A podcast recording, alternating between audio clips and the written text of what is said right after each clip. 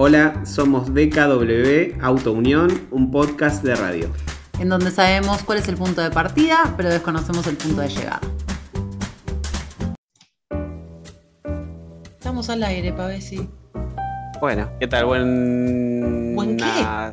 Eh, depende, hay una diferenciación que se hace cuando son las 12 de Ah, mediodía. Es verdad. Es medio raro también, es medio redundante, o no, no sé. Eh, si uno almorzó o no almorzó es buenos días o buenas tardes.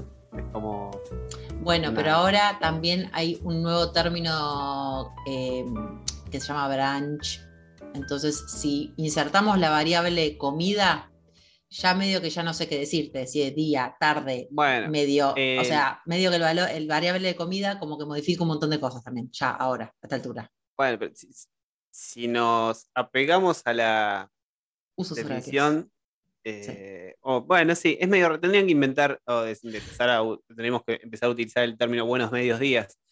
Bueno, medio. como medio largo y medio ridículo, pero No me parece mal. las- Buenos en mediodías. esta cosa que me hace acordar mucho de imagen de radio, son las 12.06. Desde 06, exactamente, me acaba de cambiar el reloj.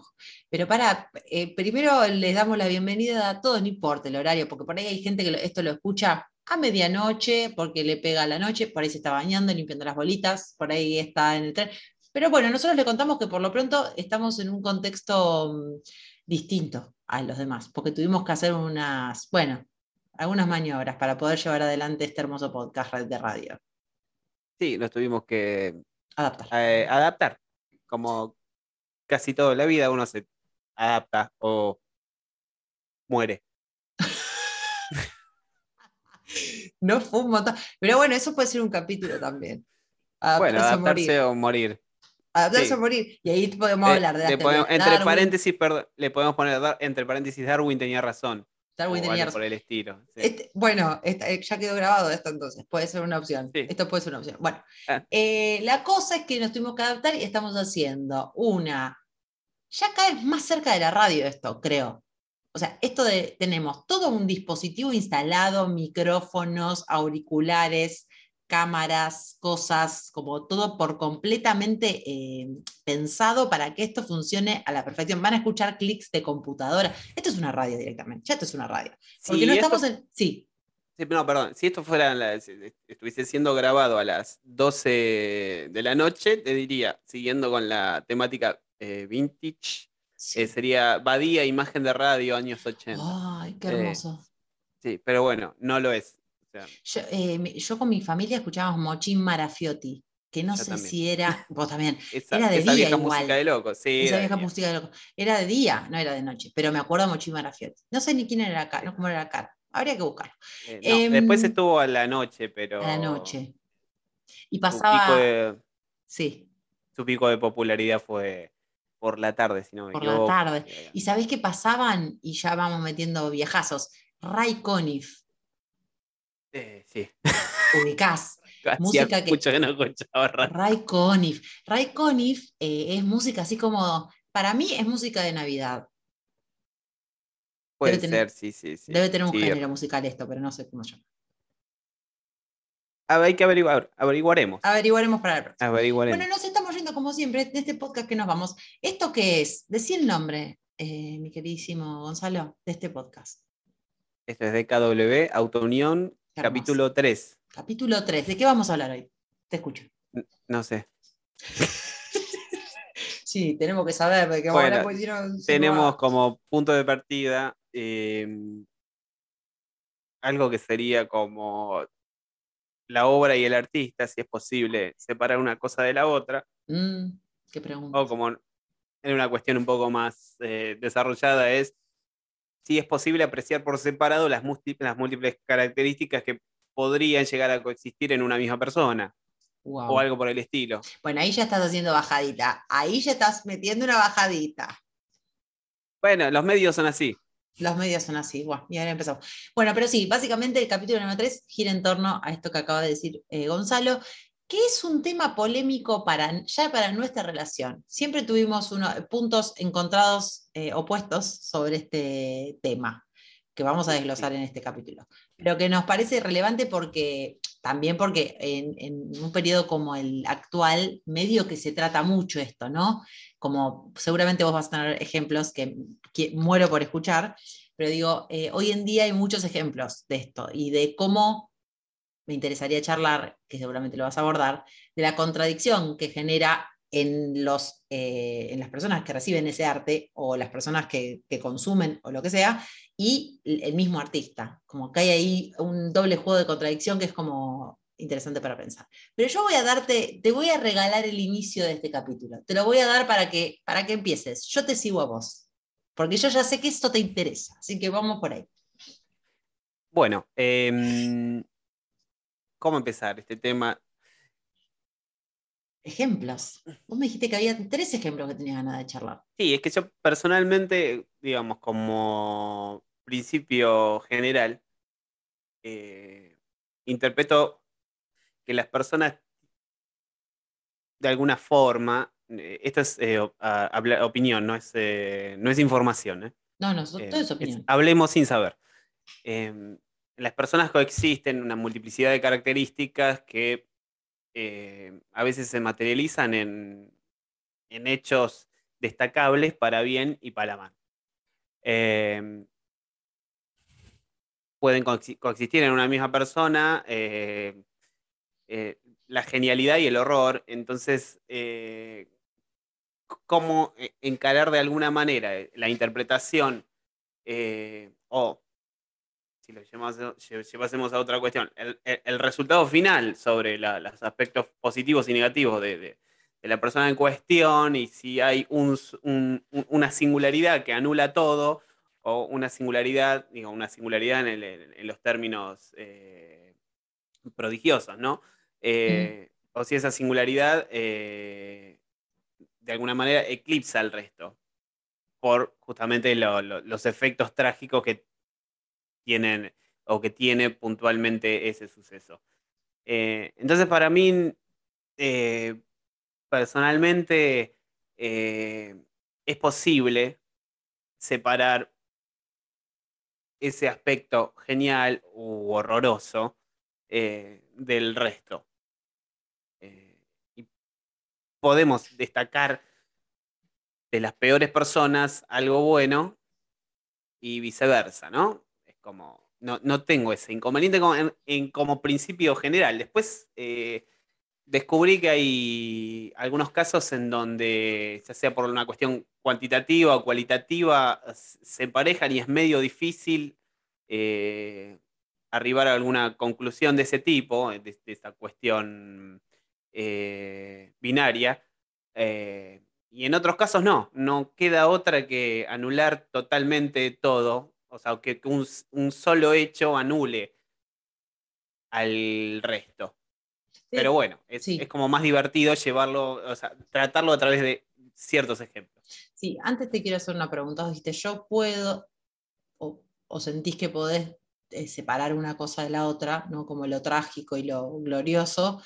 Y mi pregunta, la primera pregunta que se me viene a la cabeza es pensar si lo puedes hacer eh, en, como en las dos dimensiones Em, que para, bueno, hay más dimensiones, pero dos dimensiones como claves, como desde lo emocional y desde lo mental puedes hacerlo, o sea, desde lo racional, claramente creo que todos podríamos hacerlo, em, pero simultáneamente desde las dos, desde las dos caras puedes hacerlo, puedes como vivirlo. Sí, sí, sí, en, los dos campos lo, lo, puedo hacer, porque no, repito, como principio general, después más adelante, a medida que avancemos, la, que la charla avance o no, porque por ahí nos peleamos y no avanza la charla. Y directamente Leila se ha salido de la reunión y se enojaba, porque sabemos quién se iría de la reunión, ¿no? Por supuesto, yo. Sí, por eh, supuesto, sí, sí.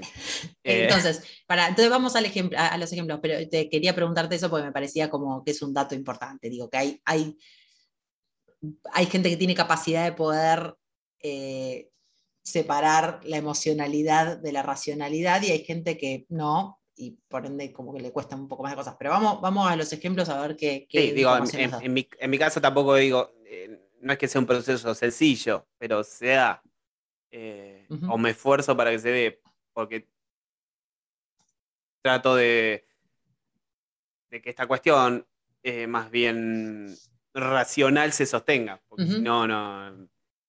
Es, es un, a veces hay que hacer un esfuerzo. Eh, Sí, ay, tengo muchas cosas para decir, pero digo, pero lo emocional lo pienso como, mm, eh, no importa el ejemplo, cualquier ejemplo, ¿no? Como hay algo que vos sabés en tu mente, que lo entendés, que decís, claramente, esto lo puedo entender, que esto forma parte de ble y esto forma parte de bla.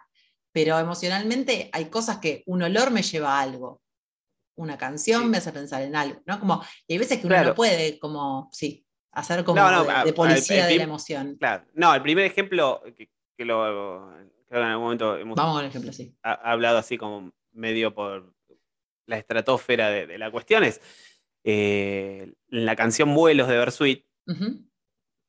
Eh, a mí me, me, me- me- me emociona por el, eh, el- el- la sustancia que tiene, pero al mismo tiempo no me olvido de las cosas que dijo Cordera.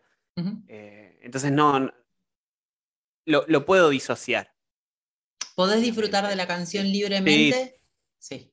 Sí, Sí. sí, sí, sí, sí. Me, me permito emocionarme con esa canción, sí, totalmente, no.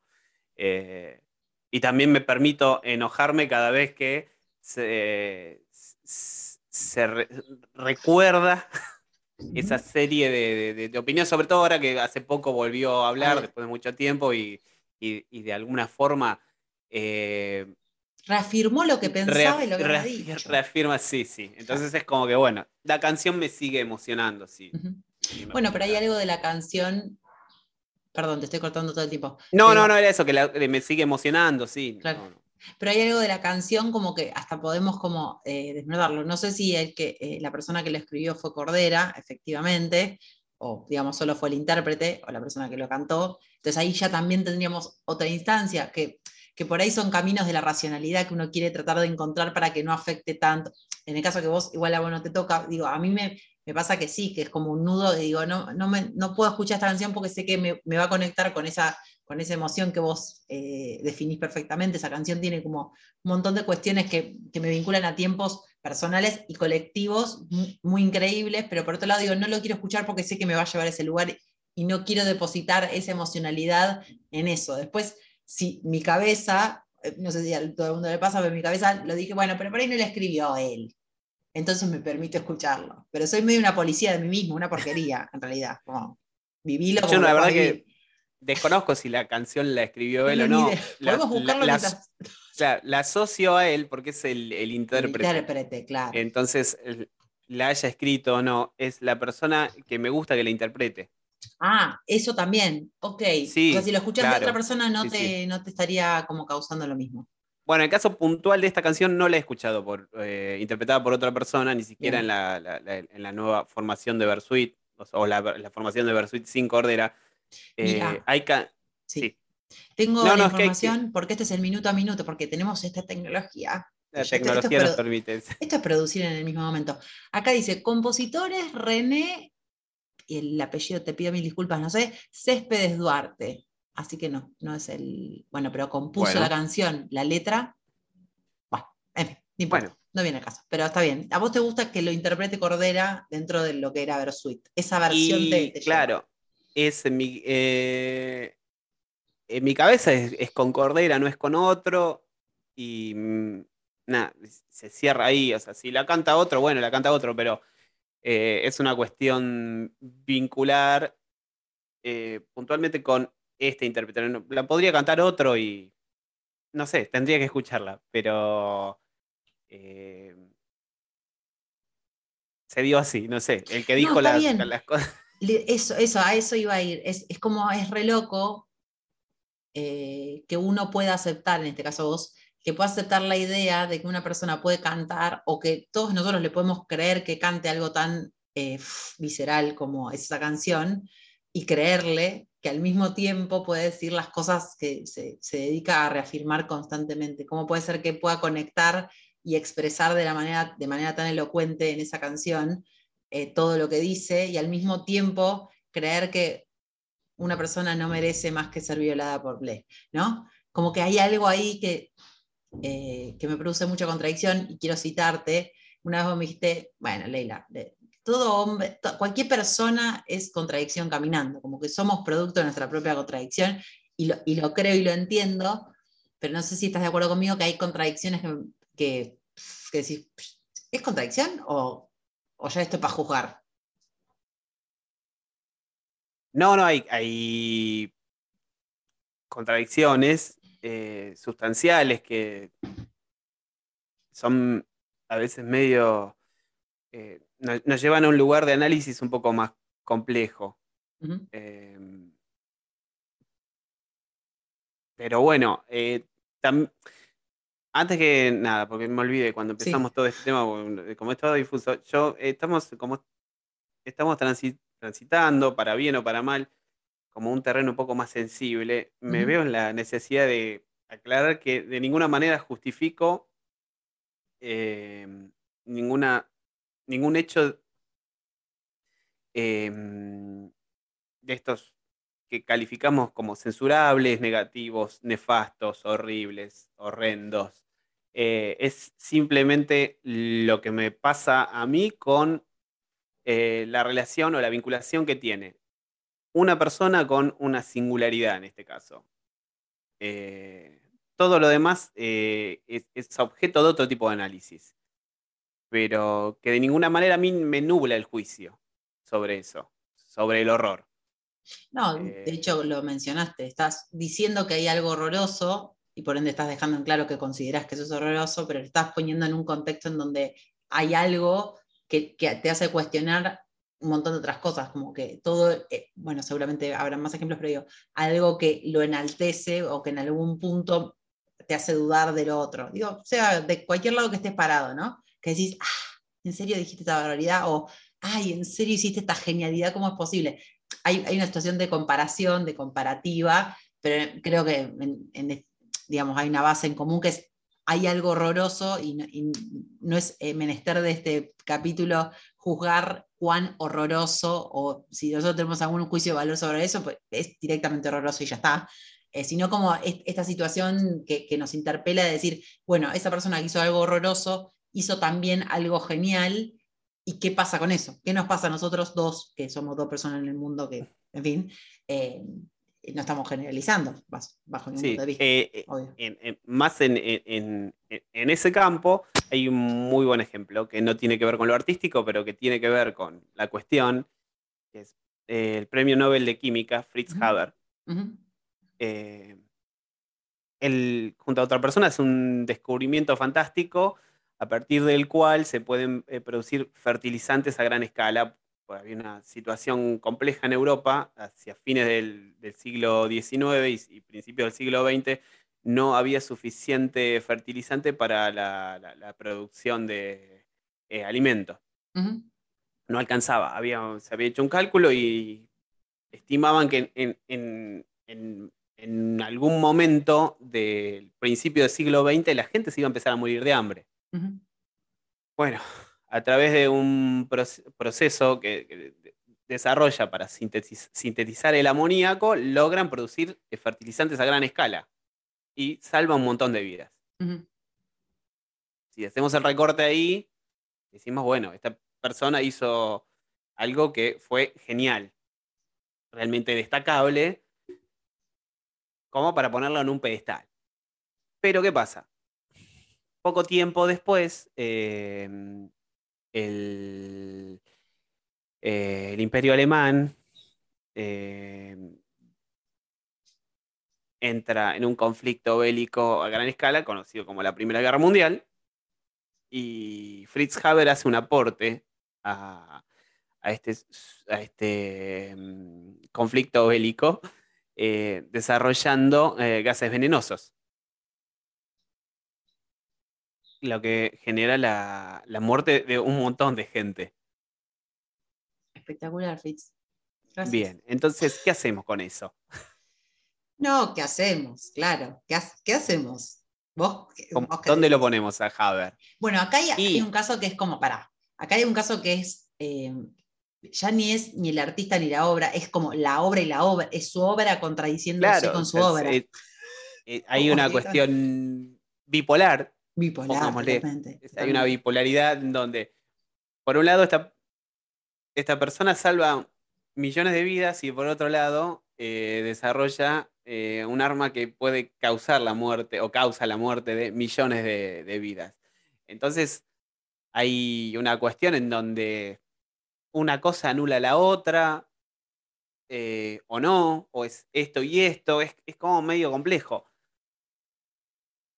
Hay algo que... mesurar esta cuestión o, sintetizarla en, bueno, sí, salvó un montón y mató un montón es como que hizo su propio equilibrio. Eh, como que se auto. Esto es como las fracciones, esto se, ¿no? Como que un poco hizo eso. No, pero me puedo pensar en, si en, en, esas, en esos eh, casos específicos, en esos ejemplos, uno tendría que pensar el, móvil, y sé que es algo que vos pensaste, el fin y los medios, ¿no? Como. Eh, ¿Qué pasa con eso? ¿Cuál era el objetivo del tipo realmente? Si en un minuto era salvar millones de vidas y dar aliento y en el otro era matar a todo el mundo. Y entonces ahí se va, o sea, corremos el juicio de lo que hizo específicamente, o sea, de, sus obras, y empezamos a pensar en, bueno, ¿cuál, o sea, ¿cuál fue el fin de este chabón? ¿Llenarse guita o, realmente cambió su parecer y fue humano y un día pensaba que era bárbaro alimentar a la mitad del planeta?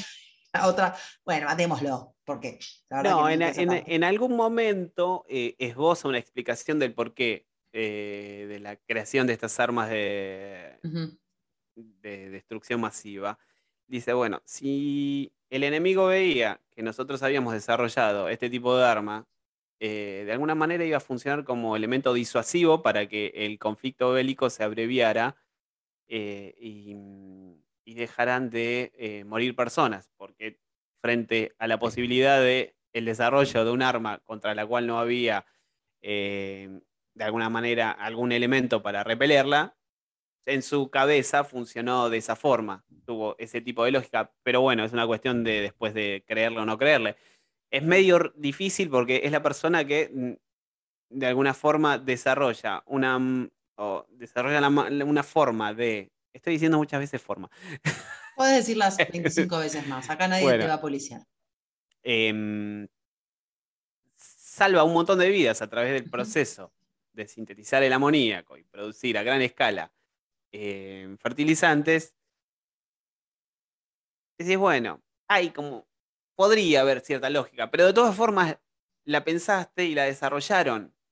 Em, hay algo que medio raro porque em, se va, a un campo en donde em, eventualmente hablaríamos sobre esto, que son los famosos impostores esta vinculación, digo, impostores en, cuanto a la construcción de lo discursivo, eh, esto sobre la, verdad y la mentira, los medios y los resultados, cualquier, el resultado justifica cualquier medio, eh, tenemos que ejecutar sin pensar, desarrollar cosas sin pensar en las consecuencias que pueden tener esto después de una cantidad de, años de desarrollo de la civilización. Eh, me, parece que va más de la mano de ahí, de, esas cosas, de, no reflexionar sobre las consecuencias que tenemos em, sobre nuestros actos. Sí. Entonces ahí es donde creo que termina anulando, haciéndose ese, ese balance en, cero o negativo, porque no, sé, todavía me, cuesta mucho eh, arribar a una conclusión más o menos sensata sobre el tipo que es el premio Nobel de Química por salvar la vida de personas y al mismo tiempo de haber sido el padre de la guerra química. Ahora, em, ahí pienso en el, en, como lo ideológico, porque ahí como hay dos cosas como que me parece que son distintas, es el abordar una problemática de química, me dijiste, ¿no? Primero de química. Sí, química. Química. Em, entonces, pienso, trato de abstraer y digo, el chabón era un químico. El chabón, no sé si bueno, no sé, estoy especulando absolutamente, pero trato de pensarlo en esos términos. Uno cree que ideológicamente su labor química tiene como una línea, ¿no? De pensamiento, como salvar el mundo. Capaz, medio que fue de pedo, y medio, no de pedo que descubrió eso, pero de pedo dijo, bueno, esto se podría aplicar para esto, pero por ahí no fue su misión o función o objetivo. Y cuando pasó lo que, digamos, la situación siguiente, sí hubo una línea ideológica Porque digo, si hay una justificación en el segundo caso, en donde él decía, mira, si hacemos esto, van a morir, van a morir menos personas, o sea, matando a esta cantidad de gente, vamos a matar menos personas. Entonces digo, por ahí la primera tiene un carácter más científico y la segunda tiene un carácter más ideológico. Entonces, lo cuestionable empieza a ser cuando empieza a aplicar algo más ideológico y no al revés. Esto es especulación pura igual. No, no, la, segunda tiene un carácter ideológico. Es, eh, hasta donde sé, porque... Igual todo es ideología, pero vamos... Bueno, sí, pero puntualmente. El imperio alemán le encarga el desarrollo eh, de este medio de destrucción masiva, llamémosle, este arma química. Es arma química. Eh, hay una cuestión sí, puntualmente ideológica. Que podés, eh, igual también acá podés, o sea, podés disociarlo y no creer que es un hijo de puta. No, no, no, al contrario. disociarlo no. Hay, hay asociación. Total. Porque hay, hay, una responsabilidad absoluta, no, no sé si hubo un proceso o no reflexivo, o si el proceso reflexivo fue, vamos a tener este tipo de arma y va a ser disuasivo, me parece un poco inocente. Eh, no, no, no. Por eso. No, perfecto, lo entiendo, entiendo. Acá se presenta una, una, situación más bien conflictiva, porque tenés algo que es muy bueno y algo que es muy malo. Que se contradice a sí mismo casi. Exactamente. Entonces, eh, no, no, no, es una cuestión contable en donde el saldo da cero. No, mira, salvó un montón, pero también murieron un montón. O sea, hay un montón que no están. Y pero para, entonces, pero podemos pensarlo también en el ejemplo de, de Bersuit de la misma manera. Porque la canción Vuelos habla de derechos humanos, ¿no? ¿no? Estamos hablando de, ¿no? Habla de eso, o por ahí yo flashé y no. Básicamente. habla, sobre los vuelos de la muerte. Los vuelos de la muerte, perfecto. Digo, habla de algo que interpela directamente a lo humano, a lo humano y a la, violación de esos derechos. Y esa misma persona después habilita a pensar que está buenísimo violar un derecho humano, que es lo que merece. Entonces, ¿en algún punto no es lo mismo? Pienso. En algún punto hay, un, hay dos, por ahí son dos eh, procesos reflexivos, si se quiere. Dos procesos de pensar un, un hecho puntual, colectivo, sistemático, como fueron los, los vuelos de la muerte, y una especulación de orden psicológico, si se quiere, sobre qué es lo que, o qué situaciones les gustan a determinadas mujeres. Sí, pero digamos, sabemos que hay una acción detrás de eso. Sí, claro. Pero.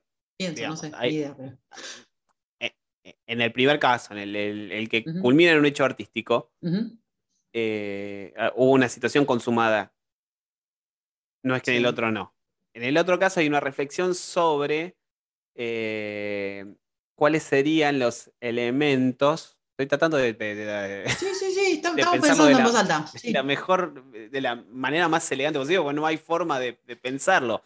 Tipo que, de alguna forma, en una interpretación rápida de lo que dice, afirma que determinadas mujeres para llegar a una situación de placer tienen que fantasear o, o tiene que brindárseles el contexto de una violación, es medio difícil eh, encontrarle algún ribete racional a todo eso.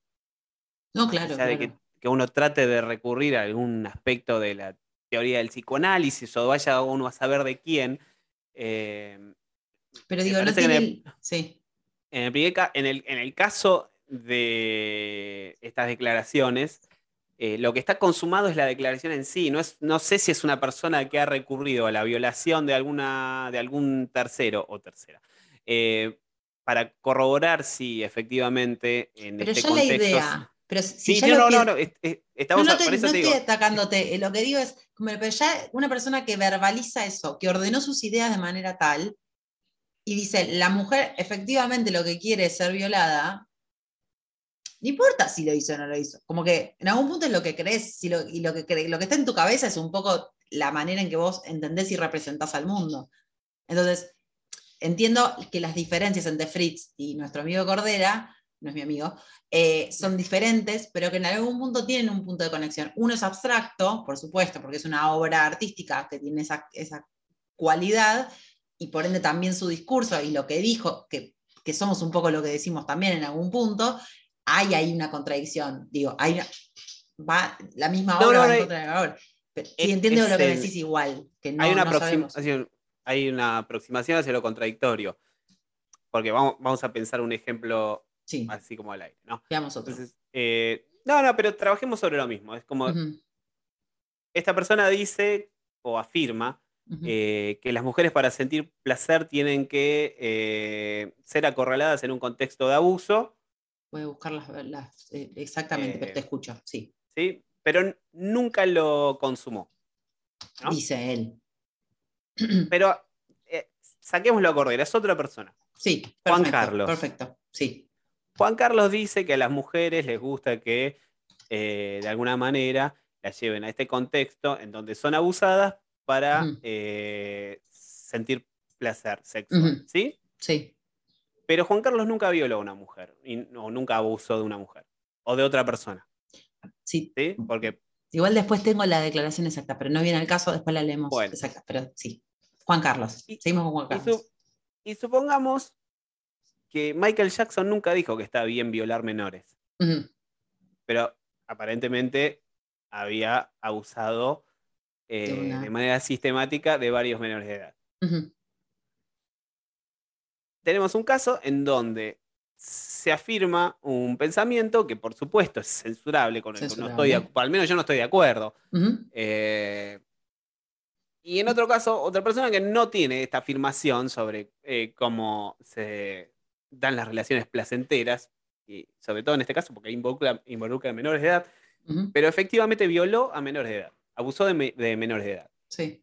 En un caso en donde consuma una cuestión que no afirma y otro caso en donde afirma una cuestión que aparentemente no consuma, no ha consumado. Son dos capas de lo mismo, de, de hechos eh, frente a los cuales no adherimos para nada, estamos eh, en total desacuerdo, nos parecen censurables, que eh, involucran cuestiones bastante delicadas, sobre todo en el caso de, de Michael Jackson. Eh, entonces, ¿cómo avanzamos sobre eso? Teniendo en cuenta que Michael Jackson está en el mundo de, o estaba, en el mundo de lo artístico, si se quiere. Sí. ¿Cómo hacemos cuando escuchamos una canción de Michael Jackson en la radio? Sí. No, mm. no, no sé si el, el cómo, pero lo trato de pensar lo más objetivamente posible y digo, uno es una bandera roja, red flag total, diciendo, che, está re bueno esto de, de que las minas piensen, bueno, lo que sea que carajo haya dicho que ahora lo vamos a revisar. Y el otro es, nunca lo dijo, lo pudimos verificar después, en todo caso, que fue así. Pero digo, en ambos casos hay una situación cercana, digo cercana a la realidad porque eh, no, no sé si hubo realmente un fallo en lo de Michael, la verdad que no, no recuerdo. No, no tiene, No tiene por lo menos hasta donde yo sé, no tiene sentencias No tiene condenatorias. Por eso pero, digo- pero bueno, no, no importa. No tenemos Ah. información más que lo que sabemos. Entonces digo, lo que sabemos, uno está construido discursivamente y otro está construido discursivamente desde lo material, ¿no? Está bien, son dos, dos paquetes de informaciones que son en algún punto, aunque lo, lo creamos real, bastante especulativo. Sí, perdón, ambos- quiero decir, no es, que, no es que no importe, o, si impor- o sea, eh, estamos trabajando sobre dos supuestos. Eh, está- sí. se- sí, hablando un sábado al mediodía de esto, no Sí. importa. Pero lo que quiero decir es que los dos están en una instancia en donde no es verificable, yo no, no puedo verificarlo, pero no por eso, como ya dijimos, vamos a decir, ah, bueno, está bien, es liviano. Me parece que es igual, de, es una realidad tan concreta como cualquier otra que construimos con la información que tenemos a disposición.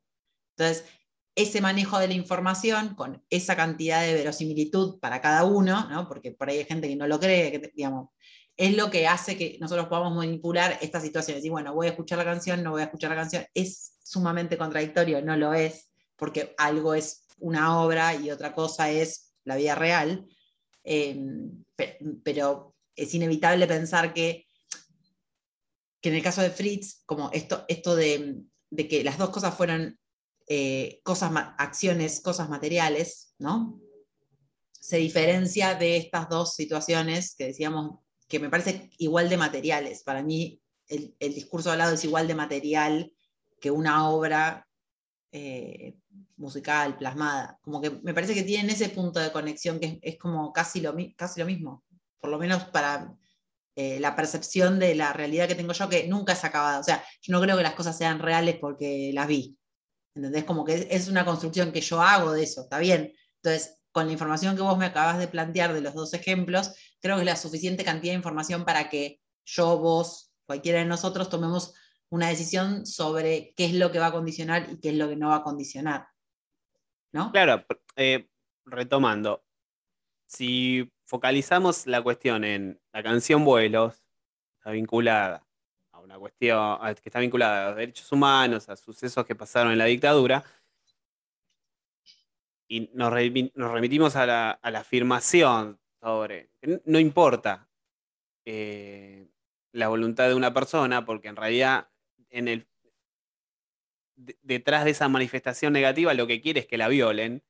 bueno, estamos hablando de algo contradictorio, sí. Dijo, hay mujeres que necesitan ser violadas para tener sexo porque son histéricas y sienten culpa por no tener sexo libremente. Esas fueron las palabras para más información. Claro, sí, suena como, atrasa como cuatro siglos, pero... Sí, como mínimo, sí, como mínimo. Eh, además, como con esta, eh, como que suena una definición, como que la quiso ordenar como una definición de libro, ¿no? Como estos términos, mm, la histeria, no sé, como que, disculpa, me estás tratando de remitir alguna teoría que luego, ahora en este último tiempo que volvió a aparecer, volvió a citar a personalidades, personajes y académicos de la psicología y del psicoanálisis, como para tratar de, como viste, de, tapar estas cuestiones. Bueno, que no vienen al caso. Em, pero bueno, son, son cuestiones que evidentemente todos atravesamos en algún momento, eso es lo interesante de este capítulo, me parece, que a todos en algún momento nos hace ruido eso de, che, tendría que estar escuchándolo. Y después la decisión es, bueno, sí, la verdad que sí, no voy a sacarlo de mi vida, formó parte de mi adolescencia, de mi adultez, de lo que sea, y otro decir, y no. Y ahí podría yo abrir una pestaña, si te interesa, a pensar en la famosa, no mal famosa cultura de la cancelación, si existe tal. No, sí me interesa porque por ahí es un concepto que no estoy trabajando. Perfecto, perfecto. Pero me gustaría, sí. Porque me parece que es algo que forma parte de esto. ¿no? Eh, de esta polaridad entre, bueno, sí, no, ya fue, tiremos las bateas a la calle y prendamos todo fuego, que esta persona no vuelva a aparecer en la puta vida, y otra que es un poco más tibia, tampoco quiero que suene mal, que es decir, bueno, mira, formó parte de este universo, hay cosas que no las vas a poder sacar y que se construyen así, como que tienen, estarán en el pasado en todo caso o serán revisadas en otro momento, pero prenderla a fuego y pensar que esto va a desaparecer porque alguien dijo que debería desaparecer es un poco un problema, ¿no? Sí, no, eh, eh, pienso en muchos, eh, hay un montón de ejemplos. un montón. De, ahí lo difícil, pero así como para cerrar por ahí un, un poco el tema de Cordera, es hay determinadas actividades, o no sé cómo definirlo, eh, hay un, conjunto de características de, determinadas personas que tienen que responder a cierta responsabilidad frente a las manifestaciones que hacen. Porque no, tampoco es que me quedo en el tema de, bueno, no consumo ninguna violación, pero de, alguna manera está afirmando que está bien violar a una persona porque en el trasfondo se lo está pidiendo a gritos porque es una histérica.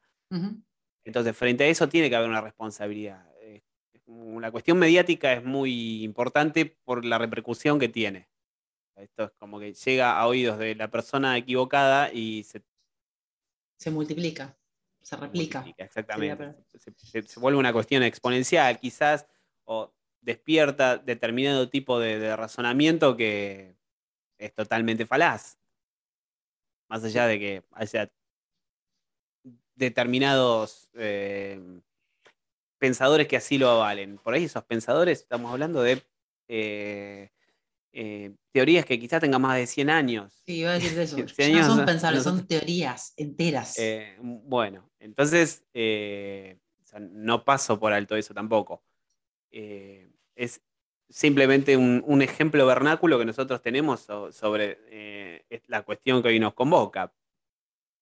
Se me viene por eso, Sí. Perdón, perdón. Sí, no, no, no, no. Eh, no, no, no. No, no, no, es que eh, eh, por eso también eh, mí se me ocurrió hacer así como un listado eh, de, personas con, este tipo de características, con este tipo de características, con los llamados eh, aspectos oscuros de las personas, como te tiran más de alguna vez cuando lo buscas, buscas en, en internet alguna referencia que te ayude a hacer como un compilado eh, de todos estos personajes.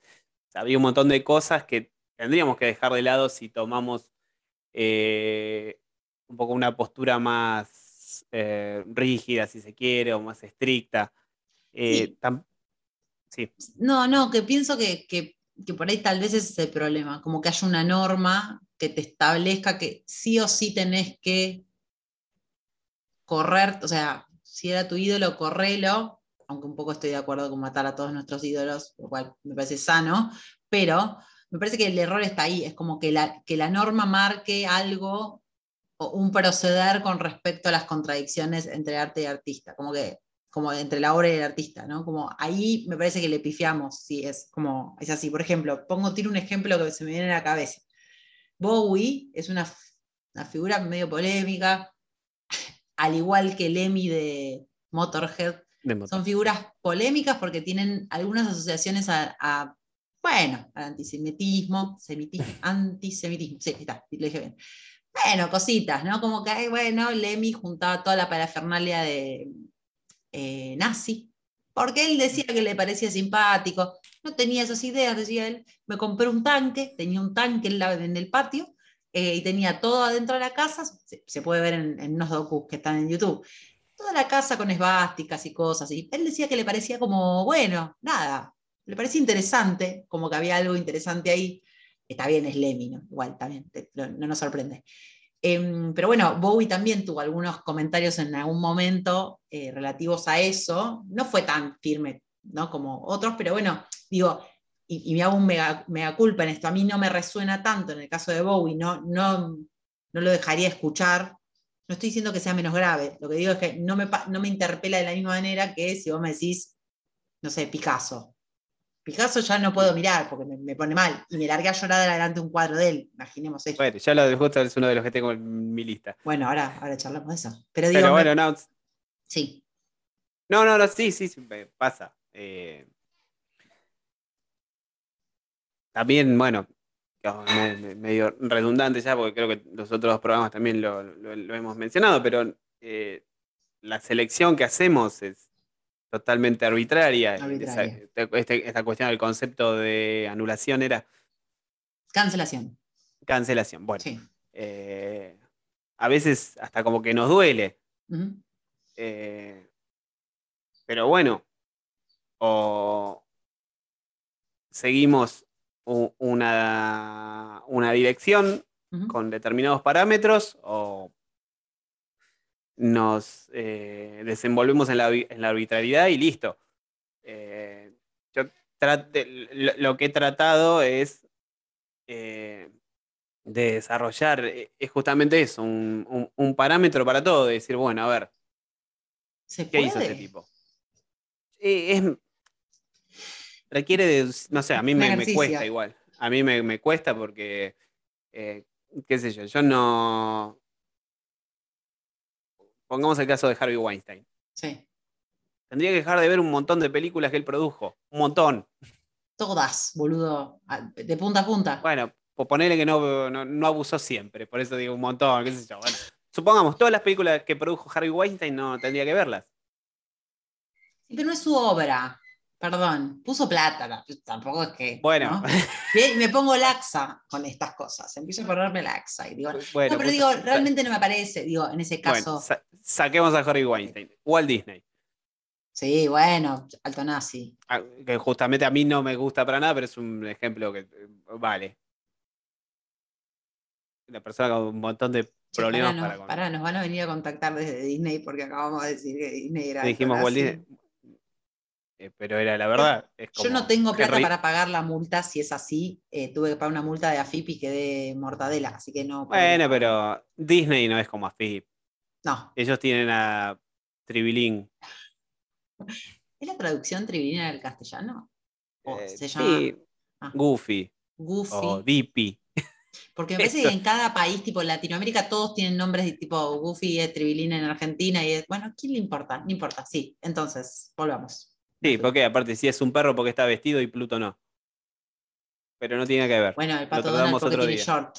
No entiendo por qué tiene short si los genitales. Bueno, no importa. Bueno, no viene a casa. eh, bueno sí, entonces, ¿querés sacar Walt Disney, Picasso, Walt Disney. o, alto eh. Bo- Bobby Fischer, Bobby Fischer, ¿quién es? J- Jugador de ajedrez. es jugador de ajedrez. sí. Ah, bien. No, no sé su historia. ¿Polémico? Bueno, muy polémico, Uf. Muy polémico. Perdón. Al un- borde, sí. sí. No te hago un No, no, no. detenimiento. no dijimos ninguna mujer. No dijimos ningún, porque en general Mm, eh, no sé. No, no, no sé, ah, Mm, ah, es, es- no sé. está bueno el, Margaret Thatcher siempre fue muy coherente, siempre fue una mierda. Eso es lo que creo que pasa. Que no hay grandes sorpresas con las mujeres, me da la sensación. Estoy generalizando para el culo, perdón. O sea, está mal lo que estoy haciendo. No, yo te va, hay un, caso, pero bueno, eh, eh, me expone un poco. A ver. Eh, Gene Simmons está casado, o no sé si Sí. sigue estando casado, Con eh, Playboy. con Shannon Tweed, sí. que es una actriz, es una actriz de, determinadas películas. Que, Es porno, de actriz de no, no, porno, por- ¿o no? no, técnicamente no es porno, pero Ah. bueno, eh, ponele. Bien. Y también, así como tenía un. Tuvo una. un- se hizo una fama de tratos discriminatorios para con las personas que, bueno, venían de otros países. Algo que se llama Ah, xenofobia, pero. xenofobia. eh, pero es un ejemplo minúsculo en comparación a. Claro, me parece Walt que algunos- Disney. sí, me parece que hay algunos que se mandaron altas cagadas. Igual podemos investigar, esto me parece interesante también, porque por ahí hay una mirada un poco como medio lavadita de la mujer, que la mujer, bueno, tampoco somos, somos medias unas hadas blancas que venimos a hacer el bien, y hay una manga de soretes importante, habría que ver, bueno, este nivel de contradicción que estamos manejando, ¿no? Como Es cierto que en mi listado. En mi listado no hay ninguna mujer. ¿Viste? Re loco, pero habría que Debe ser un Pensar poco por qué. machirulo. No, no, no por lo, i- insisto, eh, no por lo machirulo. eh, tal vez hay una construcción, y esto es una realidad, no tuya, en general, de pensar que la mujer no tiene grandes contradicciones, o sea, que sus contradicciones no son, pero porque somos madres, y no como, como esa mirada, pienso, como una, una cosa lavadita. También no hay grandes representaciones de la mujer en los ámbitos en general, más que al- algunas, ¿no? Como, digo. No, Sí, estoy no, pensándolo, qué sé yo. Yo tengo. No, dos mirando como, puede ser. No sé, pienso, porque si no, no, no, no puedo imaginarme por qué. A mí todos los ejemplos que se me vinieron a la cabeza fueron hombres, olvídate. Pero después de repente. No, no, a mí también, o sea, ¿cuál tengo. podría ser?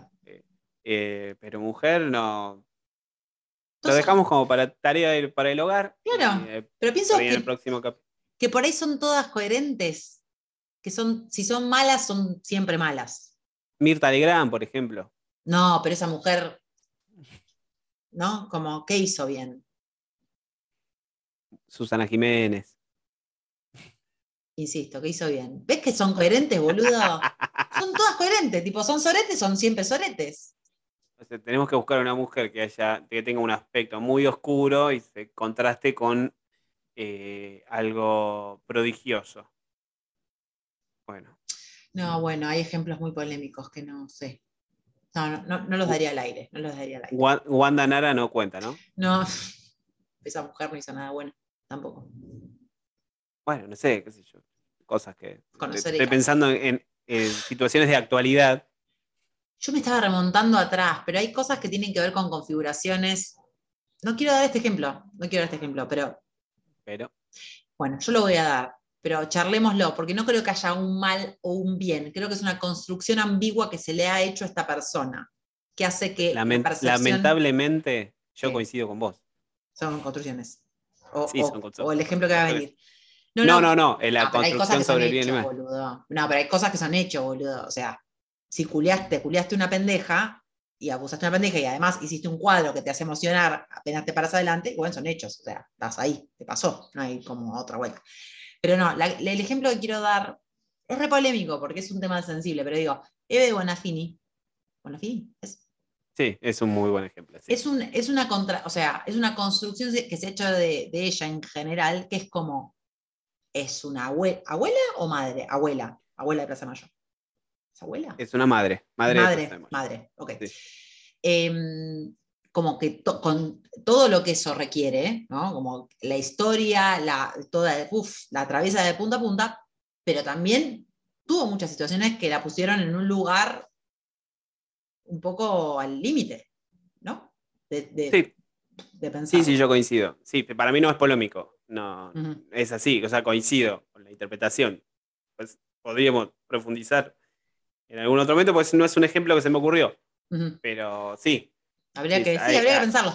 Digo, no, no tengo una consideración negativa a ella, pero sí ha dicho, hecho cosas que la verdad son complejas, que te hacen repensarlo solo por el hecho, no lo minimizo, de ser una madre de Plaza de Mayo. Como que hay cosas que sí, y sí, pero mira lo que le pasó en la vida. O sea, que no, No, y sabes que también demás, hay, pero bueno. en, en esta cuestión de interpretación sobre si lo que le está pasando es a un hombre o a una mujer, también tiende a llevárselo al plano de, y es una señora que ya está medio gaga. T- Totalmente. Este, Sí, como que no, no, tuviese la aptitud para desarrollar aspectos negativos en condiciones normales de temperatura y presión. Eh, pero sí, sí, yo coincido con ese ejemplo. Bien. ¿Qué parte? Lamentablemente, porque no vamos a discutir entonces. Qué pena. Llegar a la contra si hacemos una charlita no. interesante. Eh, no, pará. ¿Y, y tenías un tercer ejemplo o me pareció que me Tengo el, ejemplos? eh, en, el- en- sí, sí, tengo. Este es. Porque estamos, eh, creo que estamos en el minuto cincuenta y pico. Como que. Capaz hay que. Vos que decís cerrando. No, no quiero ir cerrando. eh, quiero que no, no exceda la hora porque ya me veo que la hora la gente le pesa y empieza con que es un poco largo el capítulo. Entonces. Pero ahí es cuando te tenés que acordar eh, cuando, eh, esta, la, la- la reflexión sobre Tango Feroz. En ese, ese guion inconsistente tiene una cosa muy interesante Es que dice. Las películas, la- las canciones tienen que durar tres minutos, las películas una hora y media. Y eso es porque, bueno, empezó a formalizarse la, Sí, claro. la duración de las obras porque eh, en, en esa búsqueda de la rentabilidad, pero como nosotros no ganamos un mango con esto, No, en principio. bueno, pero también es verdad que uno tolera cosas eh, una cierta cantidad de tiempo, eso pienso nada más. Hablemos todo lo que queramos, pero también, digo, Bueno, el, eh, tercer ejemplo. hago así como una breve reseña de lo, lo- lo que tengo en el listado. Bueno, tenía Henry. Ford, Walt Sí. Disney, John Lennon, Picasso, Uf, eh, uf, John Lennon. Bobby Fischer, Sí. eh, Woody Allen, Buah. Bueno, bueno, claro. Qué difícil. Michel Foucault. Michel Foucault. Bueno, ya lo hablamos este, pero por ahí es un buen ejemplo para desarrollar, Michel Foucault. Pero, Pero sigamos el- que quieras. Lo que cierra el círculo en mi caso es eh, en esta cuestión que sí, acá hay una cancelación total, al menos de la obra en cuestión, porque entiendo que eh, los elementos utilizados para la materialización de, de esta obra artística puntualmente eh, implicaron eh, el abuso sobre una persona. O sea, el, el- el arte en sí derivó de una violación, de un abuso. eh, No, no hay Sí. la Mm, obra en sí, director. la obra, un, un tramo de la obra en cuestión es una película. Polanski. Polanski. No, todavía, no, Ah. no, Polanski ya lo- como que lo salteé, porque no es que, no, no, o sea, No, no. Polanski violó una, una, una menor de edad encima. Pero en la película, Eh, para la película. No sé. No, no, porque el caso de Polanski es fuera de la película, no es el Ah, caso de. Polanski. No, no. Em, la película en cuestión tiene una escena en donde eh, hay una situación de abuso que es real. En 1973 se, se estrena la película El último tango en París, y, sí. entre- y Bernardo Bertolucci y Marlon Sí. Brando coinciden en una conversación en que la escena en donde le introducen eh, a la actriz en cuestión, eh, do- donde Marlon Brando introduce sus dedos en el esfínter de la actriz en cuestión, Sí. tenía que ser eh, Real. re- real. Una violación real. Tenía que ser una violación real, correcto. La famosa escena de la manteca o de la mantequilla, o como quieran llamarle, en donde violan o abusan de una persona eh, Entonces, bueno, ¿qué pasa? Después, más allá de las consecuencias que tuvo sobre esta persona en cuestión, analizando solamente la escena en donde dos personas se ponen de acuerdo para abusar de una tercera con el fin de que la escena fuera lo más realista posible, no tiene ningún tipo de sustento. Bueno, pero la obra, claro, sí. Cancela totalmente la obra. No, no, no, hay forma. la obra es la misma, el mismo acto de horror. Exactamente. Claro. Entonces, en ese caso, hay una cancelación absoluta. Ahí no, no puedo disociarlo de ninguna manera. No, no tiene ningún tipo de, de atenuante, de, No, claro, claro. Pero porque ahí es, lo que decís vos, el fin es el mismo, sí, es el mismo hecho. Era necesario, el fin justificaba el, medio, eran... Eh, ¿Quién era el director? Bernardo Bertolucci. Ah, Bertolucci. Mira, no quiero ver esa película. Ok. Em, ¿Y la actriz? ¿Sabemos el nombre? La, puedo googlear, porque no me acuerdo el nombre. Googleala, googleala mientras tanto. Eh, sí, hay algo como, igual a través de nuestras conversaciones, porque esta no es nuestra primera conversación sobre el tema, yo he identificado que no, digamos, que hay un tramo en donde uno puede no, no sé si puede, no voy a decir la palabra puede, sino como uno se ve atravesado por lo que las cuestiones que los, eh, como que vivencia, la experiencia del vivir con respecto a la obra artística, ¿no? No, no en específico las personas y su obra, por ejemplo, no sé, el premio Nobel de Química, la verdad que te agradezco. Eh, podríamos analizarlo también separadamente, porque podríamos decir, no sé, alguien que descubrió una cosa fabulosa y después bueno, era un sorete con su familia, ¿no? Como que estas cosas también me parecen interesantes pensarlas en términos de la, por ejemplo, la ciencia y la vida privada. Creo que Einstein también era medio un, pasado. Lo, tengo lo tenía en la lista como para... En la lista, ¿no? Eh, hay, cosas que por ahí decís, bueno, pero mira, el chabón descubrió algo que cambió el rumbo de la historia. Bien, ahí no hay posibilidad de cancelación, siento. ¿Qué voy a cancelar su obra, boludo? No, me parece que no fuera suficientemente riguroso. No, bueno, en ese caso no. Digo, no hay nada que pueda hacer al respecto. Sí. La actriz es María Schneider. María Schneider. era, porque falleció, pero. Perfecto. No, sí, sí, el caso de Einstein es muy, interesante. Claro. Pero es medio, es medio difícil cancelarla. Claro, por eso te digo, eh, como que ah, eh, pareciera ser que uno puede cancelar cosas que forman parte de, algo que uno puede, ser, eh, puede hacer voluntariamente sobre su vida y su contexto, ¿no? Como decir, bueno, yo no voy a escuchar nunca más la canción Vuelo, porque no, primero no puedo, segundo, porque puedo, o sea, no puedo escucharla, pero puedo dejar de escucharla porque no, no me puedo conectar con eso. Y hay otras cosas en donde realmente no puedo dejar de escuchar a Bowie, sorry me disculpan todos, no lo puedo hacer físicamente, no puedo dejar de ver su obra y emocionarme, no puedo cortar esa raíz, no es como, digo, hay plantas que puedo trasplantar y tirarlas a la basura y hay otras que no, entonces el nivel de cancelación tiene que ver con eso, con cuánto formó parte de tu vida, qué, cuán grave es para vos la problemática que se plantea, y esto no quiere decir que sea menos, digamos, menos censurable, que es lo que vos dijiste al principio del capítulo, ¿no? Pero digo, en un comienzo yo era muy, muy estricta en decir, no, ¿cómo a la mierda?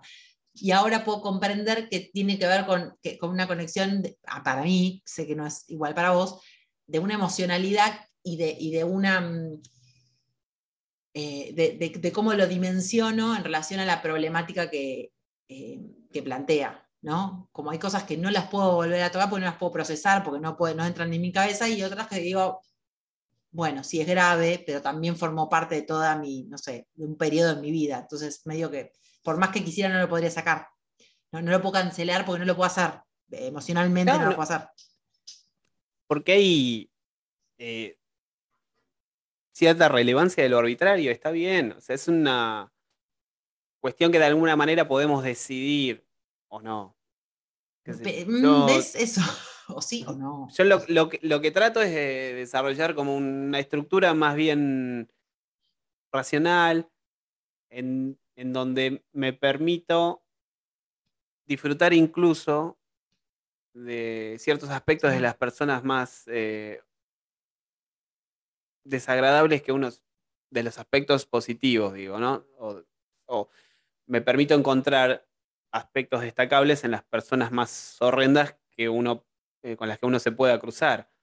Eh, entonces, trato de eliminar lo arbitrario, aunque sea imposible. Siempre hay como algo residual en eso. O sea, también quiero conservar algunas cualidades humanas. Pienso. A veces. No. Como que no puedo decir, soy un robot que puede diferenciar todo, no lo puedo hacer. Para, te iba a tirar algo que por ahí no es para abrir en este capítulo, ya está, lo cerramos si quieres. Pensaba en algo que también hemos hablado mucho, no es obra y artista, pero es persona e historia. Por ejemplo, las exparejas. ¿No? Sí. Bien. Em, como que hay algo de, también de esos elementos. Es como, ok, yo tuve 19 años de pareja con alguien, no me pasó nunca. mis parejas fueron solamente de uno o dos años. Vos tenés relaciones más largas anteriores. Bien. una. Bueno, está bien, pero un periodo más largo. Lo que quiero decir es, y termina abruptamente, y obviamente hay algo sumamente negativo y contradictorio de lo que fue esa relación, que viene a teñirlo, pero que viene a teñirlo porque también no hay otra salida. Pero también pasa que eh, a lo largo del tiempo, o por ahí por una lucidez eh, que uno puede llegar a tener, podés separarlo y decir, no voy a, a teñir de negro todos mis recuerdos con esa persona, porque identifico que todo eso que vivimos juntos fue bueno, fue genuino, fue sincero, en el caso que haya sido así, que no haya sido un traficante de órganos que te abrió al medio y te dejó en una bañera con hielo, pero digo, si es dentro de los parámetros de lo normal, em, pero digo, hay algo de eso, de, sí, no me voy a sentar a ver fotos. ¿Me entendés? No, no, sí, lo, podríamos tratar. en el caso que nos eh, convoca hoy, lo, que más eh, refleja toda, toda esta percepción que tengo sobre la, situación es la relación que yo tuve con mi padre. Claro, claro. Era una persona que tenía una multiplicidad de aspectos eh, oscuros y sin embargo eh, puedo destacar un cúmulo de cosas eh, positivas o que me producen admiración. Y no entran en conflicto.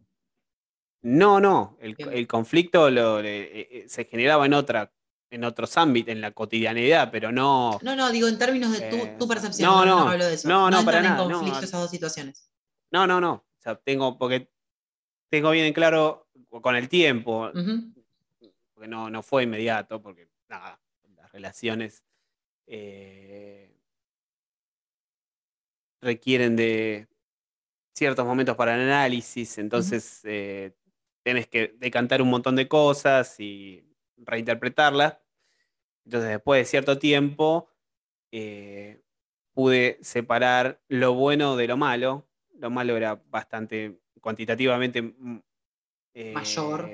mayor a lo bueno, pero no, no me produce ningún tipo de conflicto. Bueno, pero Al contrario. sí, sí, sí.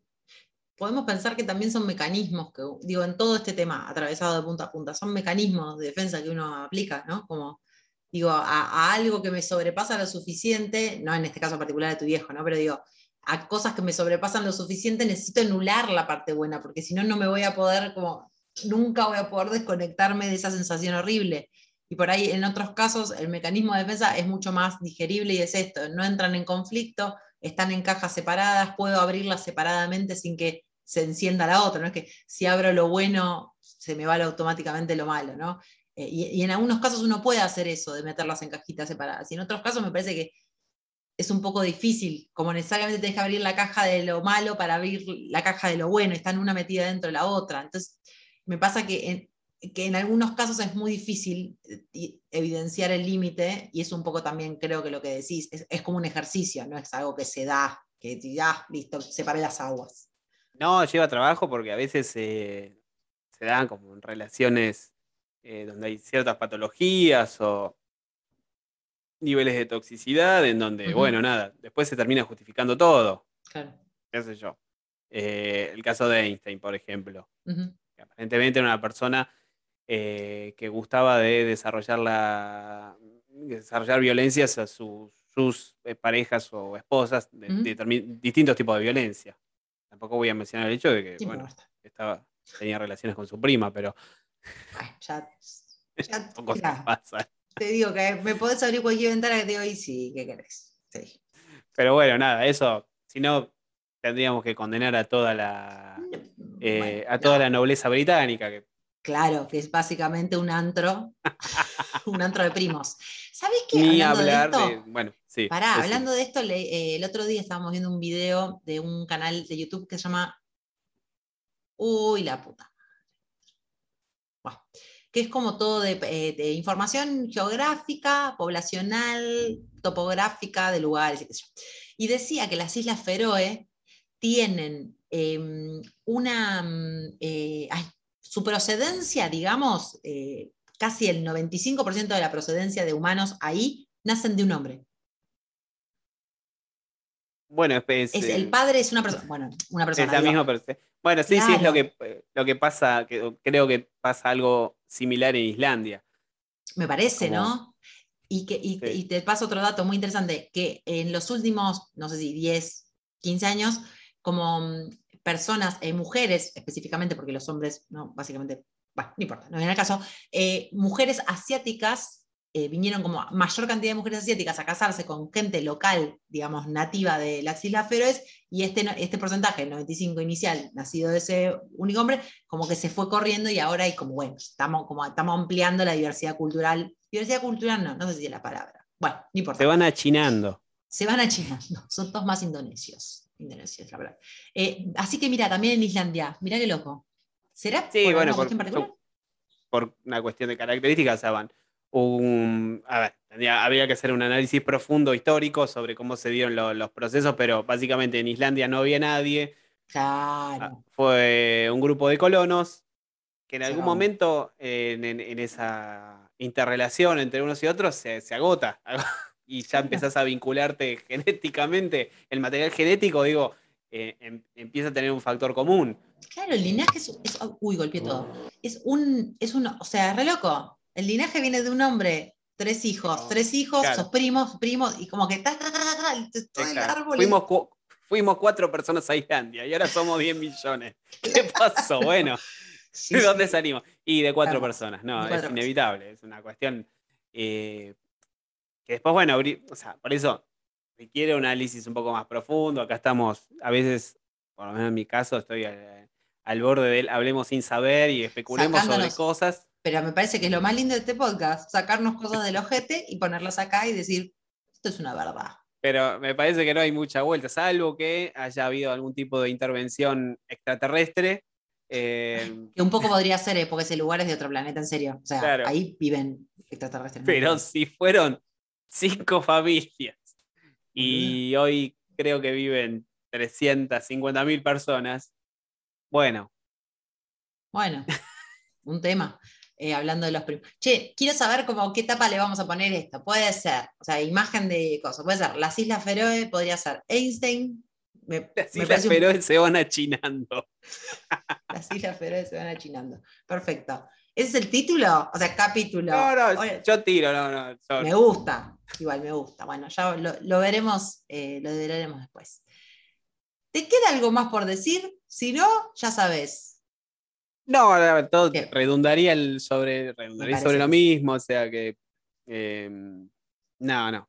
Además No, sabemos no. que esta- de estas cosas vamos a terminar hablando en otros capítulos también, porque retomamos, retomamos, retomamos. Nosotros retomamos, retomamos. No, lo único que quiero decir es que Sí. es algo que vengo re- repitiendo toda la semana. Sí. Eh, primero es que nos, eh, nos han calificado como eh, dos necios conversando. ¿Nosotros? Sí, ¿Quién es? mí- no voy a dar nombres. no. No me gusta, a mí no me gusta dar nombres. Bueno. La segunda cosa es, ya no tengo miedo que me digan fascista, Que, que no sé si es algo bueno, pero no quiero Bueno. que quede eh, registrado. Bueno, igual habría le- que ver qué concepto de fascista están planteando. la no, verdad es que- a ver, yo el- el- la- sociedad para bien o para, o para mal está volviéndose un poco más sensible, menos tolerante. Qué miedo todo lo que vas a decir. Yo no sé si pararte. Yo no sé si No, no, pararte. no. Vinculándolo con alguna afirmación del primero o segundo capítulo, eh, Sí. como que los grupos de afinidad, Sí. como tienen esta tendencia a anular eh, un pensamiento externo, eh, va, a veces se apoyan en el concepto de fascismo para terminar de anularlo. Entonces, cuando vos pensás distinto a otra persona, más allá de que te Bueno, por trata como te un boludo, digo. vos sos un fascista. Entonces, yo no Bueno. tengo miedo que me digan fascista. Pero precisamente por eso quise hacer la aclaración. Digo, hay que ver quién te dice que a mí me dicen feminazi. Bueno, ¿sabes qué? Está bien, sí, anda yendo, qué sé yo, me da igual. ¿Quién sos? Ni, no me importa. Eh, pero entiendo, entiendo lo que quieres decir. De Después de ver a, sí. a mucha gente diciendo cosas en la tele, uh, no tengo miedo no a que tele. me digan fascista. Bueno, Haces bien. A veces es divertido. Si no los tomas en serio, es divertido. Es divertido. pero bueno, es como si fuera un Van- circo. después, después terminan gobernando, pero bueno, Uf, ¿qué qué se le va a hacer? Y el tercero, tres cosas quería decir. O dos. ¿Tres cosas dije? Bueno. no, no sé. No, no Flashé sé. yo, flashé yo. Bueno, entonces, No, eh, mm. somos dos necios conversando. Después, cuando cortemos acá, me decís quién te. Eso. Y segundo, que no tenés miedo que te digan fácil. eh, que te No tilden de fácil. miedo. Bueno. Exactamente. Perfecto, con esto cerramos. Entonces, para cerrar, les recordamos que tenemos una red social llamado arroba DKW Autounión Podcast. Podcast. Sí, Ah, porque ahora tenemos perfecto. redes Eso no, no, no. Los otros dos capítulos no teníamos red social. Y ahora sí. Ahora tenemos red social, tenemos equipo para streamear tipo Ibai, no, chicos. pero no tenemos la plata de Ibai. No, eso tampoco, no, esa no, te la debo, esa no la tengo. Pero bueno, nada, si alguien nos quiere colaborar con él, nosotros encantados porque hay que pagar ese micrófono que acaba de comprar. Dejo Eh, mi compañero Gonzalo. eh, Hay que pagarlo. el CBU por DM. CBU por. Me encanta, chicos. Por DM le pasamos el CBU y nos van pagando. Entonces, este fue el final del capítulo número 3. Un placer, como siempre, la verdad, en serio, lo digo. Bueno, igualmente. Bueno, eh, del otro lado espero que vuelvan a, a conectarse y escucharnos. Van a venir más capítulos, vamos a ir grabándola de a poquito. Eh, sigan nuestras redes y les mandamos un beso. Bueno, Chao viejo, chau, chau, chau. un chau, apretando chau. de manos por el COVID, por las dudas. Sí, verdad. Y barbijo. Chao, nos vemos.